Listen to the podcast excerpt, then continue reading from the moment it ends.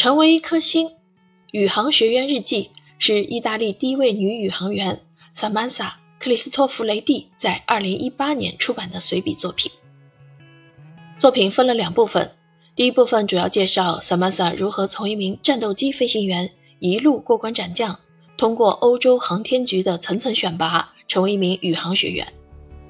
她经历了在俄罗斯星城。美国休斯敦航天中心以及加拿大、日本等地的严格训练，以便承担国际空间站上的日常工作、故障排除以及舱外活动等任务。借助详实的情节，刻画出一名宇航员在真正飞往太空之前需要经受的严峻考验与磨练，也展现了他们超乎常人的智力、耐力以及敬业精神。书中不乏对于宇宙飞船以及相关设备的细节与使用技巧的描述。从技术层面上提升了作品的层次，同时加入一个亲历者的各种体会和心理活动，使作品更加接近一部文学作品，而非一般的科普类读物。